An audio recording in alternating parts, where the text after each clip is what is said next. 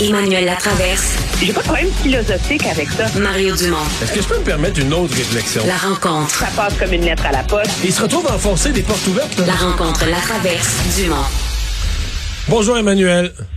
Bonjour. Emmanuel, tes sujets sont très importants puisqu'ils touchent le premier ministre, mais à l'instant même, il y a quelque chose de plus important. Vincent? Oui, ben, c'est ça, tu l'as vu passer.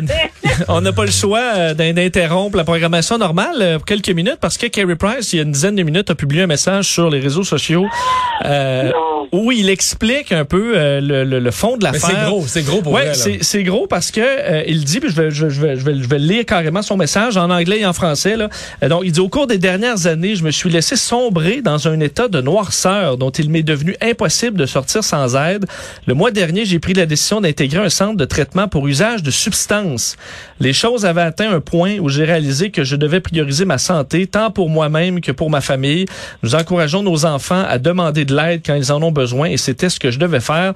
Je travaille présentement à rétablir ma propre santé mentale auprès, après plusieurs années à, le négliger, à la négliger, ce qui prendra évidemment du temps. Tout ce que je peux faire, c'est d'y aller un jour à la fois. Par conséquent, euh, je, ma date de retour au jeu demeure incertaine.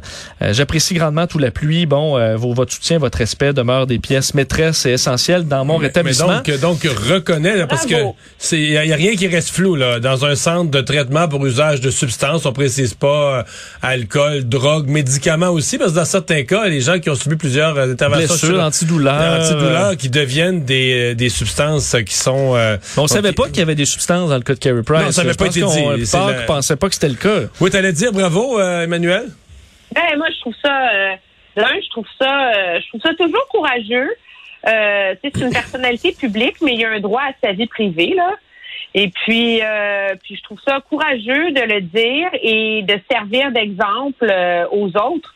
Donc, tant mieux, vraiment. Là, je mets les blagues de, de côté face face au hockey. Je pense qu'il y a là-dedans une preuve de vrai de vrai leadership surtout après euh, tous les efforts que fait le Canadien pour vraiment le protéger. Puis, euh, mais moi, je trouve ça euh, bien. Je, suis d'accord avec toi, mais je trouve ça bien aussi de nommer les choses dans le sens que, tu sais, à un moment donné, comme tu, comme tu sais, il est pas fou, tu sais qu'il y a des des, des, émissions de sport et de société vont en parler pendant des heures de temps de lui. Là, ça, c'est un fait. Là. impossible à changer. Là.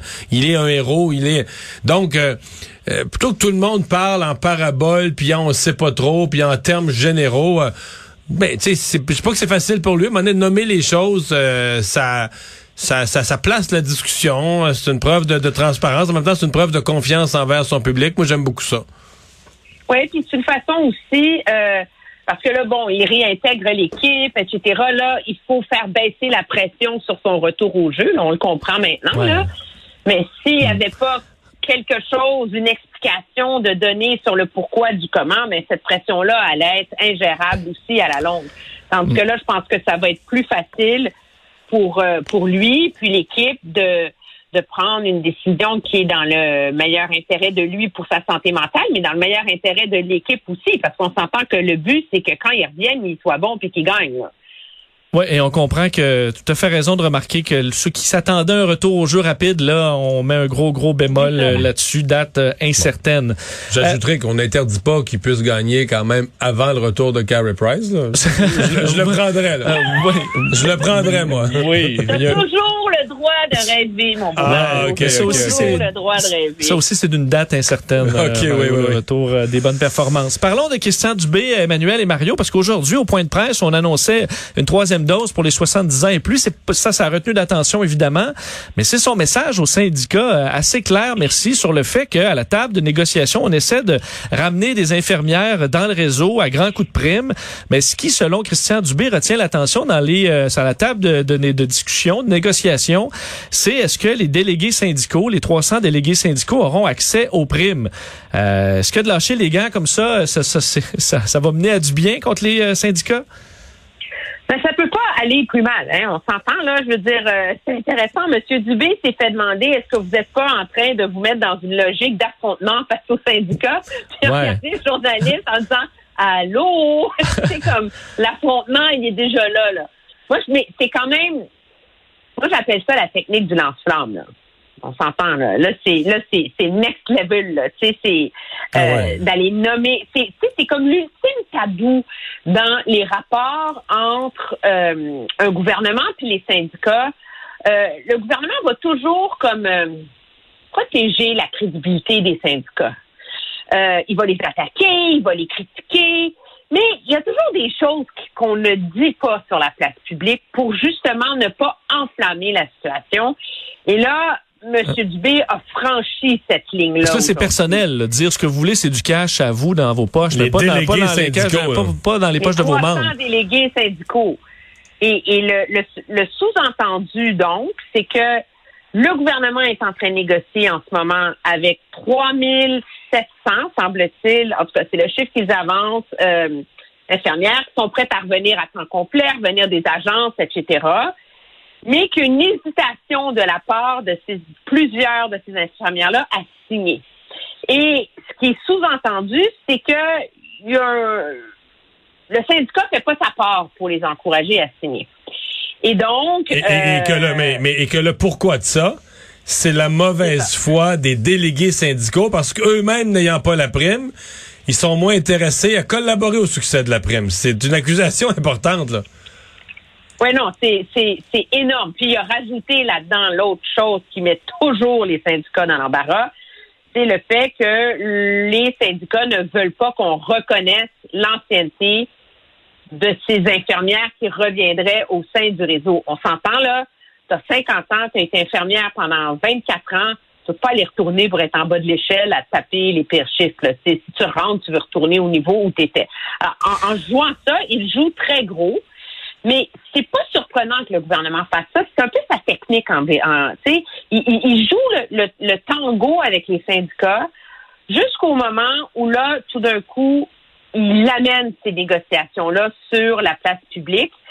Mais euh, Ouais. Mais, mais, mais- mais dans le cas des délégués syndicaux, là, c'est un débat, euh, comment dire, éthique intéressant. là. Parce que tu as 300 délégués syndicaux. Tu n'as pas 300 000, là, tu en as 300. Tu as une prime d'assiduité, il n'y a pas de doute qu'ils ne la méritent pas. Moi, comme contribuable, c'est bien sûr que je ne vais pas leur donner. Là. Ils, ils donnent pas des services, ils sont pas dans l'assiduité de ceux qui donnent des services. Donc, il n'y a pas d'affaire à avoir cette prime-là, sur le fond. Mais je comprends là, ce que bien des gens disent, puis que bien des gouvernements dans le passé auraient dit. Il a Ben payé, là. ben oui, on paye, il achète-les, là, veut dire, euh, c'est des délégués syndicaux, tu vas avoir moins de troubles. Donc, est-ce qu'un gouvernement, est-ce qu'un bon gouvernement, pour éviter le trouble, mettre de l'huile dans les engrenages, achète avec une prime qu'il ne mérite pas, évidemment. Christian Dubé, ça coûte rien, c'est notre argent. Est-ce qu'on achète les délégués syndicaux? Est-ce qu'on leur donne, t'inquiète? Comment ça coûte, là? 15 300 fois, euh, 40, 45 millions? C'est ça, 4,5? Mais Ben oui, là? mais c'est que 45 millions, Mario, là, c'est ça l'enjeu aussi de un. Et de deux, je pense que si les gars,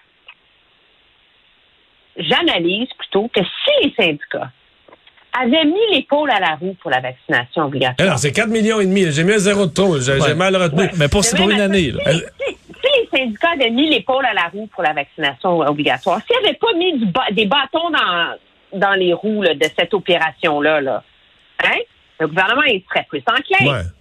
à leur faire un chèque. tu sais.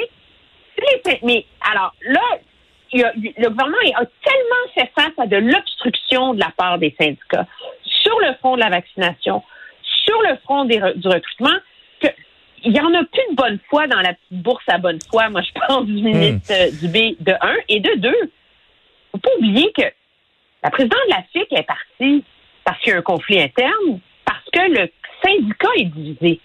Non, mais parce que les que radicaux, les- ont pris, les, les plus radicaux qu'elles ont pris le contrôle du syndicat. Euh, moi, c'est comme Ouais, ça que j'appelle ça. que le ministre Dubé, il a compris, il a ses antennes, il a compris aussi qu'il y en a pas mal des, euh, des infirmières qui sont un peu tannées de ça.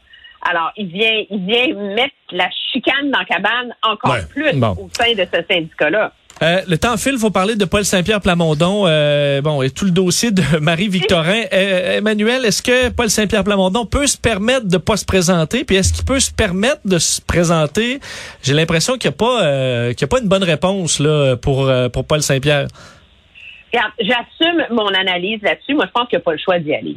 OK? Euh, je pense que si seul contexte où il pourrait ne pas y aller, c'est s'il y a une vedette, mais une grosse vedette, là, tu sais, qui y allait, ouais. tu sais, il, il est encore mieux que moi, là, tu sais, genre Guy Nantel, je sais pas, là, tu sais, tu vois-tu, là, genre un gros nom, là. Ça, ça se justifie. Mais sinon, il a l'air du gars qui a peur de perdre. Je mais Emmanuel, je comprends. Emmanuel, mais s'il va, s'il va, il n'aurait pas dû l'annoncer ce matin. Tantôt, on a eu cette discussion-là avec Vincent de dire, ben, si toi, tu, si t'es confiant, tu, veux représenter une population, puis tout ça, là, tu peux-tu, pourquoi t'hésites un matin, là? Ben, moi, je pense que, moi, je pense, j'ai comme eu un petit doute cet après-midi. Puis là, là, je suis encore plus convaincue depuis que j'ai entendu M. Legault. C'est sûr que dans sa tête à lui, dans la tête du PQ, il va pas le dire tout de suite parce que c'est pas dans quoi il s'embarque. Il veut pas commencer dans une partielle avec euh, euh, Martine Ouellette, Éric Duhem, tu genre euh, Denis Coderre va aller au PLQ, là, tu sais que ça comme un freak show, puis que lui soit pris là-dedans, il a pas le goût. Je comprends, mais d'un, il a pas le luxe de choisir, puis de deux, là, M. Legault, il s'est carrément moqué de lui aujourd'hui, là. oui, il, se mordait, il se mordait les joues, là. Ben oui, pourquoi vous déclenchez pas la partielle? M. Legault, il dit d'un, là, les électeurs en ont le bol, là. Fait que ça, on verra début 2022, mais il dit, moi, quand je la, quand je la déclamche, qu'est-ce qu'il veut faire, PSPP? Qui me dit, puis je vais faire ça en conséquence. C'est que là, c'est genre, Paul Saint-Pierre Plamondon a voulu lui mettre le singe sur le dos à Legault. Là, Legault, il a pris le singe, puis il l'a remis sur le dos de PSPP. Donc, qu'à un moment donné, il, est mieux de trancher, puis il dit, allez, là. Ouais, mais moi, c'est, sincèrement, ce qui me frappe à la fin de cette journée d'actualité, c'est qu'il aurait dû avoir une. Euh, je pense, je pense sincèrement qu'il aurait dû avoir une réponse aujourd'hui. Je pense que pour Paul Saint-Pierre Plamondon, quel que soit son choix, il y a eu plusieurs. Ça fait longtemps qu'on le sait que Catherine Fournier va gagner. Il y a eu plusieurs semaines pour y penser. Et je pense pas qu'il sort gagnant de d'étirer le plaisir. Euh, il va plus se faire taquiner, puis ça va plus euh, créer sur lui, mettre sur lui une pression qui est qui est pas payante. Hein? Merci Emmanuel, à demain. Au revoir.